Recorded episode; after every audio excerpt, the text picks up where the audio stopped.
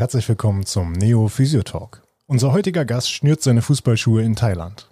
In der aktuellen Spielzeit stehen fünf Erstligaeinsätzen über die volle Distanz bislang drei Tore gegenüber. 1992 wurde er in Kabul geboren. Die Flucht vor den Taliban brachte seine Familie schließlich nach Delmenhorst, wo er zunächst für den DBV auf Torejagd ging, ehe wir uns 2008 in der Jugendregionalliga beim VfL Oldenburg kennenlernten. Im Herrenbereich folgte nach einem stadtinternen Wechsel zum VfB Oldenburg die bislang letzte deutsche Station beim TBU Pusen. 2016 startete für ihn das Fußballabenteuer Thailand, das ihn über Nara United, Chinat FC, Chiang Rai United, Chiang Mai FC und Nakhon Pantom schließlich zum Trat FC führte. Für sein Heimatland Afghanistan lief er bereits 25 Mal in der Nationalmannschaft auf und trug 2013 mit seinem frühen 1-0 im Finale gegen Indien entscheidend zum bisher größten Erfolg der afghanischen Nationalmannschaft, dem Gewinn der Südasienmeisterschaft bei. Bei unserem heutigen Gast handelt es sich um Mustafa Azazoy. Während seines Deutschlandaufenthaltes im Juli stand er mir für euch Rede und Antwort. Was dabei rauskam, hört ihr jetzt.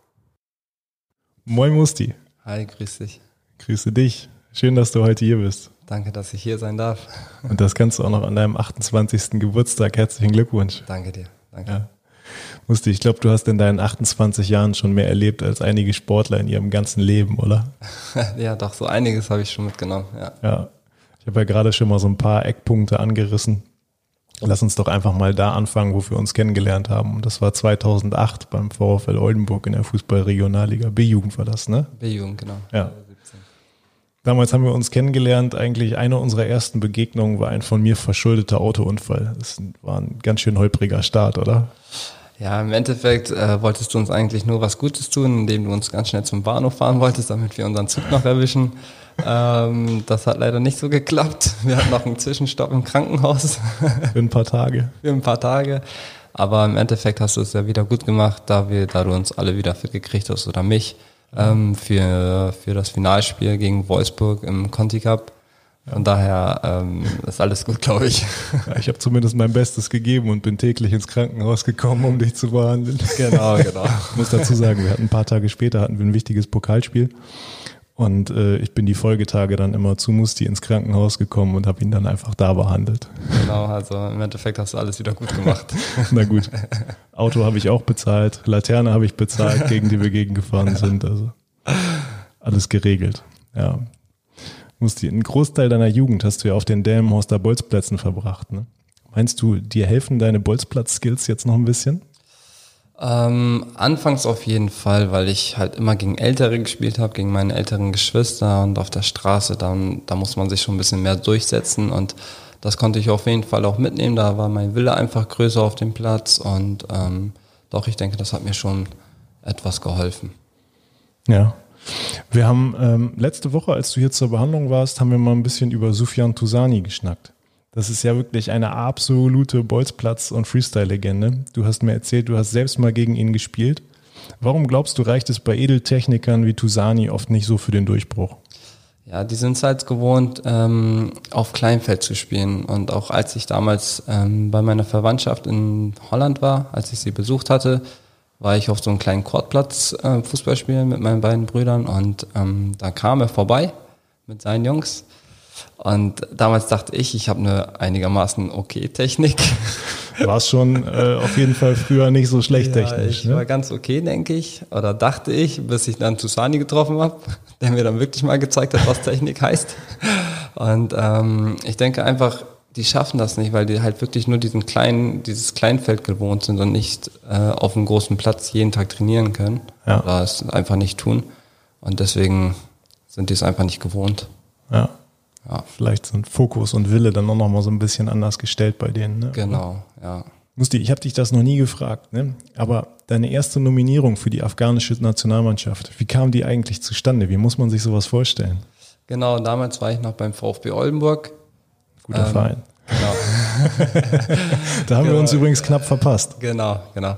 Ähm, und damals haben wir halt gegen HSV 2 gespielt in Hamburg. Ja. Und in Hamburg leben sehr viele Afghanen, unter anderem auch der Scout der afghanischen Nationalmannschaft.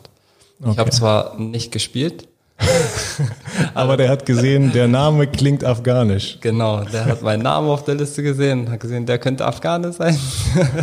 Und ja, dann hat er mich darauf angesprochen, ähm, ob ich nicht mal zum Lehrgang nach Amerika möchte. Das war auch einfach so ein lockerer Lehrgang.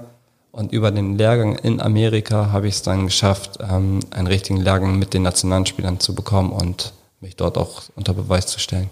Ja. Ja, stark. Und der Rest ist Geschichte. Oh, was für eine Und zwar Geschichte, die 2013 geschrieben wurde. Ihr seid mit der Nationalmannschaft Südasienmeister geworden. Ich äh, stelle mir das, stell mir vor, dass das ganz, ganz schwer zu toppen ist. Wie hast du diesen Moment erlebt? Das war einfach einzigartig, weil ähm, du musst das so vorstellen, wir sind dann nach dem Finale, sind wir mit einem privaten Flugzeug vom Präsidenten abgeholt worden, nach Afghanistan eingeflogen worden und dann einfach das ganze Land war auf der Straße und hat uns begrüßt. Das ganze Land hat einfach gefeiert, als wurden wir Krass. Weltmeister. Gab ja auch nicht so viel zu feiern vorher. Ja, das ist ja die, äh, der erste Titel, den Afghanistan in der Historie überhaupt gewonnen hat. Krass. Deswegen ist das ein einzigartiger Moment und den kann mir auch keiner mehr nehmen. Ja, sich so in die Geschichtsbücher einzuschreiben in seinem Heimatland, das ist Genau. schon, das ist schon heftig. Was glaubst du, was für einen Stellenwert hat der Fußball für die Menschen in Afghanistan? Also ähm, ich habe mich auch mit den mit den etwas jüngeren dort unterhalten. Die, ähm, das gibt ihnen einfach ein bisschen Hoffnung. So, die sehen halt, dass wir Afghanen, also wir älteren Afghanen jetzt, dass wir es geschafft haben, durch durch Fußball rauszukommen Ja. aus dem ganzen Krieg, aus der Traurigkeit, aus dem ganzen Schlamassel eigentlich. Mhm. Und ähm, wenn die sehen, dass wir das können, dann gibt ihnen das so ein bisschen Hoffnung, dass sie es auch eventuell schaffen. Dass wenn die vielleicht irgendwo gute Leistung zeigen können, dass sie vielleicht ins Ausland kommen, dass sie irgendwie entdeckt werden und dann den Familien helfen können. Also es schenkt ihnen einfach große Hoffnung.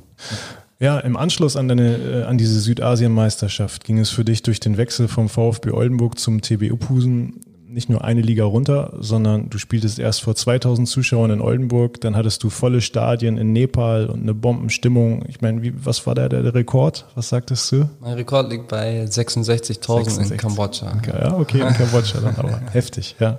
Und dann äh, schließlich ging es nach Uphusen, vereinzelte Zuschauer am Spielfeldrand und das alles innerhalb von wenigen Monaten. Ganz schöne Achterbahnfahrt, oder?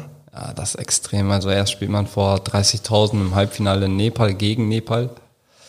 Dann kommt man zurück nach Upusen und spielt da vor circa 100, 200 Leuten, wenn überhaupt.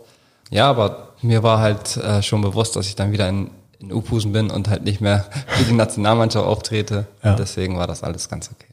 Fällt es dann trotzdem leicht, sich zu motivieren oder Also ich hatte wirklich nie Probleme, mich selbst zu motivieren. Wenn ich auf dem Spielfeld stehe, dann immer zu 100 Prozent und ähm, Motivationsprobleme, da, daran hat es nie gelegen. deswegen hast du es vielleicht auch geschafft? Also geschafft noch nicht, ich will noch unbedingt Nein. weiter, aber Es lief ja bisher schon mal ganz gut. genau, ne? bisher lief es äh, einigermaßen okay, kann man sagen. Da wäre zum Beispiel 2016, da wäre der Moment, wo du dich ins nächste Fußballabenteuer gestürzt hast und bist nach Thailand gewechselt.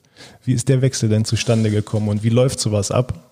Genau, ähm, ich hatte damals ein Länderspiel mit Afghanistan gegen Thailand Ja, und in dem Spiel haben mich dann deutsche Scouts angesprochen, ob ich nicht nach Thailand wechseln möchte, ob ich nicht dort spielen möchte. Und ja, dann hat das Angebot gestimmt und ähm, da gab es auch nicht relativ viel nachzudenken. Dann habe ich einfach direkt Ja gesagt und dann ging die Reise auch schon los. trotzdem mutiger Schritt, oder? Ja, man muss bedenken, ich habe hier alles liegen gelassen. Ne? Ich hatte mein Studium liegen gelassen, ich habe meine Familie hier gelassen, meine Freunde komplett auf, äh, in ein neues Land und die Sprache zu beherrschen. Mein Englisch war damals auch nicht wirklich gut. Ähm, ja, es war riskant, aber Gott sei Dank lief alles ähm, ganz gut. Wo glaubst du, liegen so hauptsächlich die Unterschiede zwischen der Regionalliga in Deutschland und den ersten beiden Teilligen, in denen du gespielt hast? Der Fußball in Thailand, der ist ähm, technisch versierter, wenn nicht sogar schneller. Und der Fußball hier in Deutschland in der Regionalliga, muss ich sagen, der ist halt, äh, da wird halt mehr Wert auf Taktik gelegt. Das Ja. wird in Asien halt weniger. Ja. Genau. Und von den Strukturen drumherum? Nö, da ist alles professionell. Also wir haben unsere Ärzte dort, wir haben, wir haben gute Felder, Trainingsbedingungen sind alle top, ähm, die Physios. Also es ist eigentlich relativ professionell aufgestellt dort. Ja, das ist hier in der Regionalliga ja wahrscheinlich ein bisschen, bisschen unterschiedlich von Verein zu Verein. Ne? ja, da hast du halt diese Profiklubs mit Wolfsburg, mit Hannover 96, die halt ein bisschen besser aufgestellt sind, denke ich mal, als die ähm, Clubs, die vielleicht von der Oberliga aufsteigen oder Ja. Traditionsclubs vielleicht, da wo es ein bisschen älter ist. Ähm, aber sonst ist es eigentlich relativ gleich. Okay. Jetzt warst du gerade eben schon bei den medizinischen Abteilungen in Thailand. Und wir schnacken ja hier in der Regel auch über Physiotherapie. Also hast du vielleicht ein paar Physio-Stories auf Fernost auf Lage? Ja, doch, da habe ich eine. Äh, raus. Genau, wir haben damals gegen Malaysia gespielt und ähm, da hatte sich ein Spieler auf dem Feld verletzt. Der hatte einen Ellbogen gegen die Nase bekommen und hat ganz doll Nasenbluten bekommen. da ist der Physio von denen ganz schnell auf den Platz gelaufen und wollte den Nasenspray, äh, nee, Eispray in die Nase sprayen. ja, das, das werde ich wohl nicht mehr vergessen. Und auch, ja, ich hatte jetzt zuletzt einen brasilianischen Physio, der hat immer so ein bisschen auf Müller Wohlfahrt gemacht, hat seine Augen geschlossen und im Endeffekt kam nichts dabei rum und hat mir im Endeffekt nur gesagt, dass ich Eis auf meine verwundete Stelle aufpacken soll. Wobei ich ihn ein bisschen in Schutz nehmen muss, mit geschlossenen Augen kann man tatsächlich besser palpieren, finde ich persönlich. Ja, aber im Endeffekt muss da was rauskommen. So, ne? Das stimmt. Beurteilt wird man nach dem Resultat, da hast du absolut recht. Genau, ja. ja. Eine OP hattest du ja auch in Thailand. Das war abenteuerlich, oder? Extrem, ja. Ich hatte, ich hatte mir meinen Knöchel damals im Spiel gebrochen, wurde danach direkt ins Krankenhaus geschickt, äh, in Chiang Mai, das ist ganz im Norden Thailands. Ähm, und dort meinte der Arzt, dass ich sofort operiert werden muss. Wurde ich dann auch. Mir wurden zwei Schrauben in meinen Fuß reingedreht.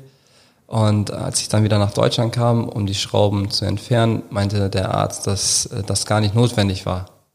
So hatte ich quasi zwei Schrauben umsonst in meinem Körper drin. Und eine war gebrochen. Und der war nicht gebrochen. Den ein oder anderen Physio hast du bei deinen Stationen ja auch schon kennenlernen dürfen. Worauf achtest du denn bei einem Physio und was ist dir besonders wichtig? Ganz besonders wichtig ist mir, dass der Physio mir immer Vertrauen schenkt, ähm, dass ich ihm vertrauen kann, dass er mir so eine warme Atmosphäre schenkt, dass ich auch wirklich weiß, dass äh, ich gut bei ihm aufgehoben bin. Und ähm, ja, das ist so das Wichtigste bei mir. Ja, wenn du mal verletzt bist, so wie äh, jetzt momentan, gut, wir haben auch Corona, aber ja, dann nutzt du die Zeit in der Regel und besuchst deine Familie in Delmenhorst. Ähm, war das denn bisher für deine thailändischen Vereine immer in Ordnung, dass du dich dann auch hier in Deutschland statt vor Ort von den thailändischen Clubphysios behandeln lässt? Ja, ähm, bisher war das ja immer so, dass ich während den Pausen immer wieder in Deutschland war. Da konnten die halt einfach nichts sagen, weil ich halt während meiner Pause in Deutschland war, um meine Familie zu besuchen. Die ja. Zeit habe ich natürlich auch genutzt, um halt zu dir zu kommen, weil wir uns ja auch schon seit längerem kennen und ich dir vertraue und ähm, ich immer irgendwo kleine Wehwehchen hatte und die einfach wieder fix kriegen wollte. Ja.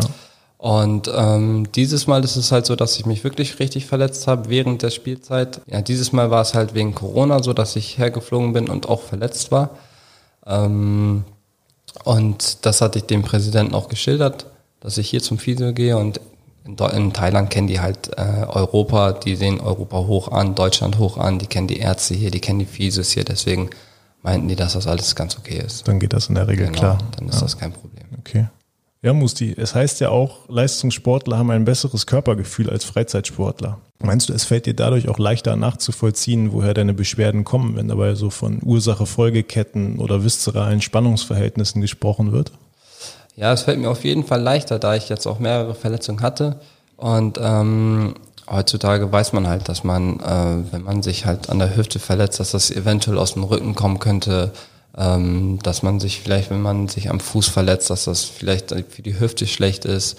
Äh, das fällt, glaube ich, dann Leistungssportlern leichter als äh, Freizeitsportler. Also würdest du schon sagen, dass man äh, dann auch versucht, das Ganze so ein bisschen, so ein bisschen nachzuempfinden, ob man merkt, dass das Knie mal so ein bisschen nach innen abhaut, wenn man Probleme mit dem Fuß hatte und es dann auf einmal im Rücken merkt, achtet man dann schon so ein bisschen drauf?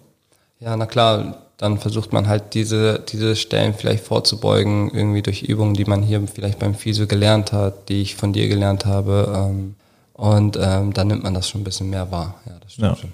Jo, Musti, vielen Dank, dass du dir die Zeit genommen hast. Ich danke dir, dass ich hier sein durfte. Und das auch noch an deinem Geburtstag. Alles gut. Lass dich mal noch ein bisschen feiern und dann geht's für dich übermorgen wieder zurück nach Thailand, ne? Genau, das war auch eine Strapazie, aber ja. Gott sei Dank hat es geklappt, ja. Die Strapazen reichen für einen anderen Podcast, glaube ich. genau. ja, dann viel Spaß in deiner zweiwöchigen Quarantäne in Thailand. Danke dir. Natürlich alles, alles Gute. Bleib verletzungsfrei. Danke dir. Und melde dich das nächste Mal, um mir zu sagen, dass es dir sehr gut geht. Danke dir. Also Musti, vielen Dank. Okay, mach's gut. Ciao. Ciao.